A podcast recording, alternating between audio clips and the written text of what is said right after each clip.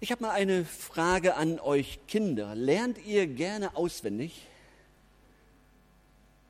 Das klingt ja richtig stark. Müsst ihr manchmal was auswendig lernen? Ja. Und klappt das gut? Ja, so, so leicht, mittel, so mittel eher, ne? Also, bei mir war es so in der Schule, wir mussten mal ein Gedicht auswendig lernen, den Erlkönig. Und wenn ich daran denke, läuft es mir immer noch heiß und kalt den Rücken runter. Denn das Problem ist, den Erlkönig gibt es auch von Otto Walkes. Ich weiß nicht, ob ich mehr sagen muss. Wir hatten jetzt vor kurzem, oder ist es auch schon wieder fünf Jahre her, Klassentreffen. Zum ersten Mal. Und dann saßen wir zusammen und dann sagte jemand, und du hast doch den Erlkönig aufgesagt. Und zwar, ich stand nämlich vorne und habe es nach der Version von Otto Walkes gemacht. Der Lehrer war schockiert, ich war völlig raus, durfte mich setzen mit einer Fünf. Deshalb ist äh, auswendig lernen immer so eine Sache bei mir. Das sitzt tief. Und äh, es gibt aber auch ein schönes ähm, Gedicht, ein berühmtes Weihnachts, einen berühmten Weihnachtsreim. Advent, Advent, ein Lichtlein brennt. Erst eins, dann zwei, dann drei, dann vier. Und dann natürlich, und wenn das fünfte Kerzlein brennt, dann hast du Weihnachten verpennt. Hm. Irgendwie ein schöner Kinderreim, aber auch ein Karlauer. Und da ist so, so ein ganz wahrer Kern drin. Ja, denn das ist ja nicht ganz richtig gewesen. Denn Advent, Advent, ein Lichtlein brennt. Erst eins, dann zwei, dann drei, dann vier. Dann steht das Christkind vor der Tür. Das ist so, wie, wie es richtig geht. Ne? Aber das andere, das äh, drückt ganz viel aus, nämlich, dass man Weihnachten verpennen kann. Warum kann man Weihnachten verpennen? Könnt ihr euch das vorstellen? Habt ihr eine? Ja? Hast du wieder vergessen. Also Weihnachten verpennen kann man äh, ganz schnell. Ähm, da kann nämlich alles Mögliche sehr, sehr schön geschmückt sein. Und der Tannenbaum, der kann prächtig aussehen, ja. Man kann Weihnachten trotzdem verschlafen, weil man am eigentlichen von Weihnachten nämlich vorbeigeht, nämlich am Christkind, an dem größten Geschenk, das Gott uns macht. Und heute hören wir, verpasst doch bloß die Gelegenheit nicht, verpennen Sie nicht. Gott kommt zu dir äh, kommt mitten hinein in dein Leben, das vielleicht ganz wohlgeordnet ist oder auch ein bisschen chaotisch. Egal, Gott kommt in seine Welt und zu seinen Menschen. Advent, das ist eine wunderschöne Zeit mit Kerzen, mit, äh, mit vielen Gemütlichkeit. Und äh, zur Schummerstunde seid ihr alle dabei? Ja, ne? Klar. Schummerstunde, drei Nachmittage, schöne Geschichten, ruhig, auch ein bisschen was zum Spielen. Die Erwachsenen haben Zeit, im Café hier zu sein und nicht nur die Eltern, sondern alle, die hier sind und sagen, ach, den Advent möchte ich gerne mit anderen auch zusammen feiern. Und dann das Mitmachkonzert am Nikolaustag, super.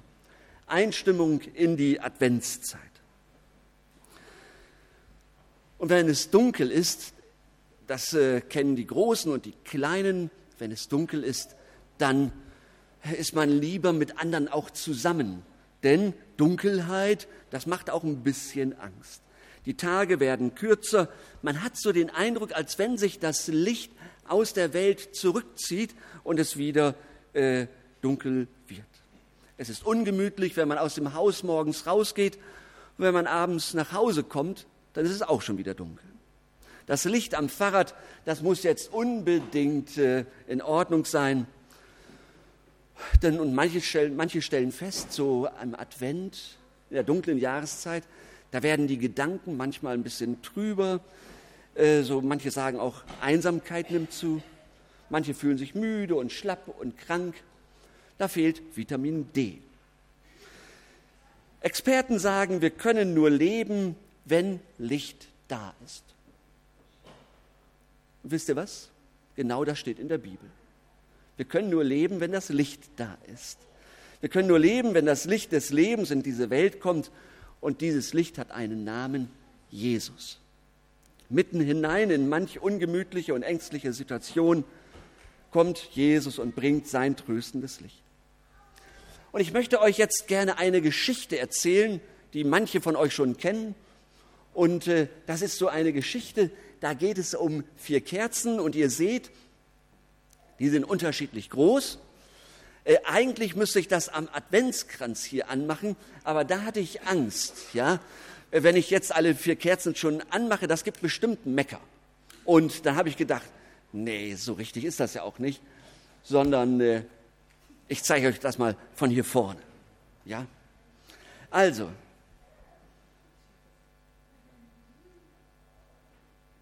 Tatjana hat es geschafft. Sehr gut, sehr gut. Also in dieser Geschichte, da unterhalten sich die Kerzen. In dieser Geschichte, da geht das, dass sich Kerzen unterhalten. Und die erste Kerze, die seufzt, das ist die hier. Die erste Kerze, die seufzt, ich heiße Frieden. Ach, mein Licht leuchtet, aber die Menschen, die halten keinen Frieden. Und wenn ich da mal manchmal in den Kindergarten gucke oder in die Schulklasse, Mensch, die streiten sich ja so oft. Und da werde ich dann manchmal richtig traurig. Und wenn ich bei den Großen in die große Welt gucke, dann stelle ich fest, da ist auch oftmals kein Frieden, da ist Streit und Gewalt, manchmal Krieg und Blutvergießen. Ich will nur das Gute für die Menschen. Aber die Menschen, die denken immer nur irgendwie an sich selbst. Und das finde ich richtig traurig. Und ich bin auch oftmals traurig. Und manchmal habe ich nicht mehr, keine Kraft mehr. Und äh, wisst ihr was? So eine Friedenskerze hat es auch nicht immer leicht. Und dann wurde die Kerze immer kleiner und plötzlich erlosch sie. Hm. Und dann fing die zweite Kerze an und sagte, ich heiße Glauben, aber manchmal fühle ich mich überflüssig. So viele Menschen gibt es auf dieser Welt, aber die glauben immer weniger. Irgendwie hat das gar keinen Sinn mehr, dass ich brenne. Eigentlich verstehe ich das gar nicht. Glauben, ich glaube, äh, so der Glaube an Jesus ist so eine tolle Sache. Ich kann alles mit meinem Freund Jesus besprechen. Ich kann zu ihm beten, wenn mir irgendwas mal auf dem Herzen liegt was ich keinem anderen erzählen kann. Und äh, ich habe von vielen gehört, dass, äh, dass sie von Jesus getröstet wurden und neuen Mut geschenkt, geschenkt bekommen. Und so meine Kerze, die leuchtet doch eigentlich ganz groß, aber manchmal werde ich richtig matt und kraftlos. Und dann erlosch auch die Kerze des Glaubens und leise und traurig meldete sich dann die dritte Kerze. Und die dritte Kerze, das ist die Kerze der Liebe. Und sie sagte, ich habe keine Kraft mehr zu brennen. Die Menschen, die stellen mich immer wieder an die Seite. Sie sehen nur sich selbst. Früher, früher, da war das anders. Da haben die, da haben die Menschen noch aufeinander geachtet. Die haben geguckt und gefragt, wie geht's dir? Die haben gefragt, kann ich dir helfen? Oder die hatten einfach Zeit füreinander. Und mein Licht wird aber immer weniger. Irgendwie verrückt. Wenn es hell wird, dann, dann verschwinden langsam diese dunklen Gedanken in, bei den Menschen. Ja? Und wenn äh, immer mehr Kerzen brennen, wird es immer schöner. Aber je weniger Kerzen strahlen, desto weniger äh, äh, hell ist es. Dann wird es richtig dunkel und kalt. Und Licht gibt Wärme ab. Und die Kerze der Liebe gibt besonders viele, viel Wärme ab. Aber wisst ihr was? Irgendwie fühle ich, dass es kälter wird. Und mit einem letzten Flackern war auch ihre Kerze ausgelöscht. Und da kam ein Kind rein in das Zimmer und sah das und sagte, das gibt's doch gar nicht. Vorhin brannten doch noch alle vier Kerzen und jetzt ist nur noch eine. Die Kerzen, die sollen doch alle brennen. Und das Kind fing fast an zu heulen. Da meldete sich die vierte Kerze. Das war eine große, starke Kerze. Und sie sagte, hab keine Angst. Solange ich brenne, können alle anderen Kerzen auch noch an, auch angezündet werden. Denn ich heiße Hoffnung. Und diese Kerze ist eine richtig dicke und große Kerze und die kriegt man gar nicht so schnell aus. Die Kerze der Hoffnung. Und diese Kerze der Hoffnung erinnerte und erinnert die Menschen an die Versprechen, die äh, Gott gegeben hat. Und äh, er hat zum Beispiel versprochen, dass Jesus eines Tages kommen wird. Und dann ist er gekommen zu Weihnachten, ist Mensch geworden. Und weil Gott seine Versprechen hält, deshalb haben wir Hoffnung auch wenn es manchmal dauert, bis sich etwas ändert. Aber die Hoffnungskerze sagt uns, Gott vergisst dich nie. Gott vergisst dich nie. Und das finde ich stark. Und darum haben wir Hoffnung. Weil wir Menschen, weil wir, weil wir Christen Menschen mit Hoffnung sind, gehören wir, hören wir eben nicht auf, auf anderen Menschen zuzugehen, andere Menschen zu lieben, ihnen Gutes zu tun und äh, deshalb kann man die Kerze der Liebe auch wieder anzünden. Wisst ihr, es fällt uns ja nicht immer leicht, anderen Menschen etwas Gutes zu tun. Gerade den Menschen, die irgendwie blöd sind oder die gemein zu uns waren. Aber wir können Hoffnung für diese Menschen haben. Äh, darum wollen wir sie, sie können sich nämlich ändern. Und darum wollen wir sie nicht aufgeben und wir haben unsere Eltern und meistens äh, lieben wir sie und meistens auch unsere Geschwister. Nein, wir Christen hören niemals auf, anderen Menschen zu lieben. Unsere Verwandten nicht, die Nachbarn nicht und die Freunde nicht. Und da, wo Menschen Hoffnung haben und gut zu anderen sind, fragen sie anderen, wie geht es dir? Und die Menschen fragen manchmal die Christen, warum habt ihr eigentlich Hoffnung? Warum habt ihr eigentlich so Hoffnung? Warum schreibt ihr Leute nicht einfach ab? Und dann sagen wir, weil wir wissen, dass Gott uns nicht vergisst.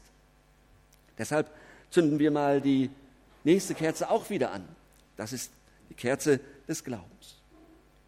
Und dann ist da noch die Friedenskerze und die kriegt man gar nicht so schnell wieder an. Das dauert. Wenn nämlich mal so ein Streit ist, vielleicht kennt ihr das auch, Manchmal sagt man, mit dem rede ich kein Wort mehr. Oder mit der rede ich jetzt kein Wort mehr. Die ist mir einfach zu blöd. Und das war richtig gemein, was die gemacht hat. Deshalb so eine Kerze des Friedens wieder anzukriegen, das dauert. Denn wir kennen das, Streit und Gewalt und Kriege sind oftmals richtig langlebig. Und dann lesen wir in der Bibel, dass Jesus äh, einmal sagt, wenn er wiederkommt, dann wird alles aufhören. Was an Kriegen da ist und aller Streit wird beendet. Dann wird es keine Bomben mehr geben, keine Vertreibung, keine Tränen mehr. Und auf diesen Tag warten wir voller Sehnsucht und so lange setzen wir uns ein für den Frieden. Denn Gott hat uns gesagt, suche Frieden und jage ihm nach. Auch diese Kerze bekommt ihre Kraft von der Hoffnungskerze. Und die Hoffnungskerze ist die größte und die stärkste. Wir leben von der Hoffnung und deshalb ziehen wir uns nicht aus der Dunkelheit zurück, sondern wir bringen das Licht mit, das wir als Christen haben. Ja? Wir warten auf und wir freuen uns auf die Geburt Jesu, unseres Erlösers. Unser Glaube ist so ein Dennoch-Glaube. Dennoch glauben wir und dennoch hoffen wir auch gegen das, was, was so da ist, weil wir wissen, dass die letzte Hoffnung Jesus ist. Wir leben ja im übertragenen Sinne, äh, äh, oder auch im übertragenen Sinne wird es dunkler in unserer Welt. Wenn man manches zusammenträgt, was so passiert, das ist schon heftig. Da kann man schon mal die Krise kriegen. Wenn wir ans Klima denken, an die Rohstoffe, die zur Neige gehen, an die vielen Menschen auf dieser Welt und an die Konflikte, die mehr werden. Manche stecken den Kopf in den Sand und Christen sagen wir, das bringen wir vor Gott und beten darum. Und wir nehmen den Auftrag wahr, den Gott uns gegeben hat, dass wir die Schöpfung bebauen und bewahren sollen. Und wir zünden die Kerzen an und sprechen von der Hoffnung, die uns trägt und von dem Ziel, auf das wir zugehen. Ähm, und das ist so ein äh, Ausblick, den, der kaum noch vorkommt in unserer Gesellschaft und in den Debatten, die geführt werden. Wann sagen wir als Christen einmal etwas davon, dass die Herren dieser Welt gehen und unser Herr kommt? Das ist doch das Großartige, dass wir einzubringen haben in, in all das, was heutzutage gesagt wird. Unser Herr kommt. Deshalb halten wir an der Hoffnung fest. Manche, die nicht an Jesus glauben, die halten das uns dann eher für naiv und äh, die denken, na ja, das ist ja alles albern. Aber ich muss sagen, wer Hoffnung, wer, wer in eine Situation kommt, wo es schwer wird im Leben, da sehnen sich Menschen nach der Hoffnung. Und da sind wir Christen plötzlich gefragt. Ja?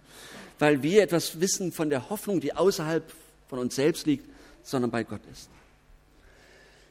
Ich möchte euch eine Geschichte noch erzählen von zwei Fröschen, die kennt ihr vielleicht.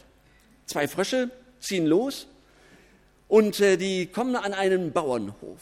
Und an, bei diesem Bauernhof, da steht so ein großer Eimer. Und das sind zwei Frösche, die sind richtig neugierig. Und weil sie neugierig sind, wollen sie natürlich wissen, was ist in dem Eimer drin.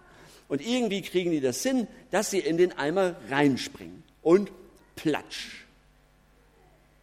Was ist drin im Eimer? Wisst ihr das? Sagst du es? Wasser, genau. Aber auf dem Bauernhof, da kann es eben auch Milch sein. Und äh, wie der Zufall es so will, da ist Milch drin. Und äh, die trinken auch davon und so. Und dann, als sie genug haben, wollen sie wieder raus. Und was passiert? Ups, alles glatt. Sie kommen gar nicht hoch, sie können da nicht rüberspringen.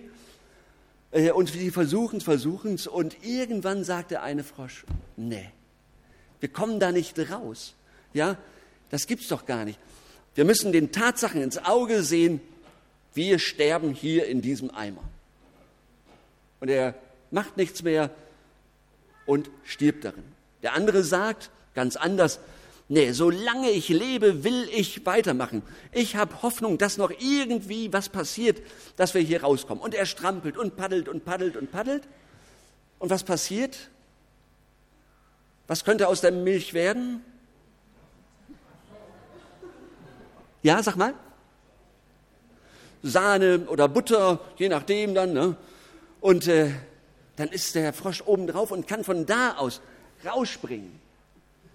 Ich weiß nicht genau, wer diese Geschichte erlebt hat. Ich finde die aber stark, weil sie so gut passt. Weil da ein, einer ist, einer ist, der Hoffnung hatte bis zum Schluss. Und das finde ich stark.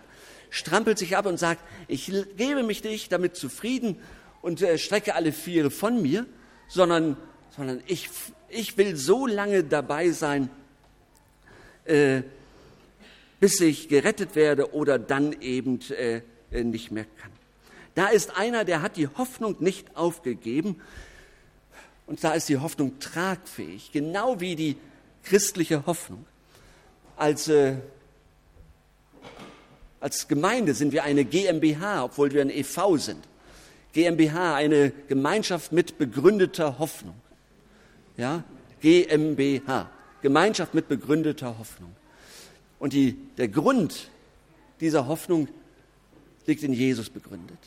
Ja, Jesus hat den Tod besiegt, er ist auferstanden und die lebendige Hoffnung trägt unser Leben. Auf dem Weg zum heiligen Abend, da begleiten uns Kerzen und Kerzen des Adventskranzes. Seht ihr hier und seht ihr da vorne. Und wenn wir jeden Sonntag eine Kerze anzünden, dann erinnern wir uns vielleicht an den Namen dieser Kerzen.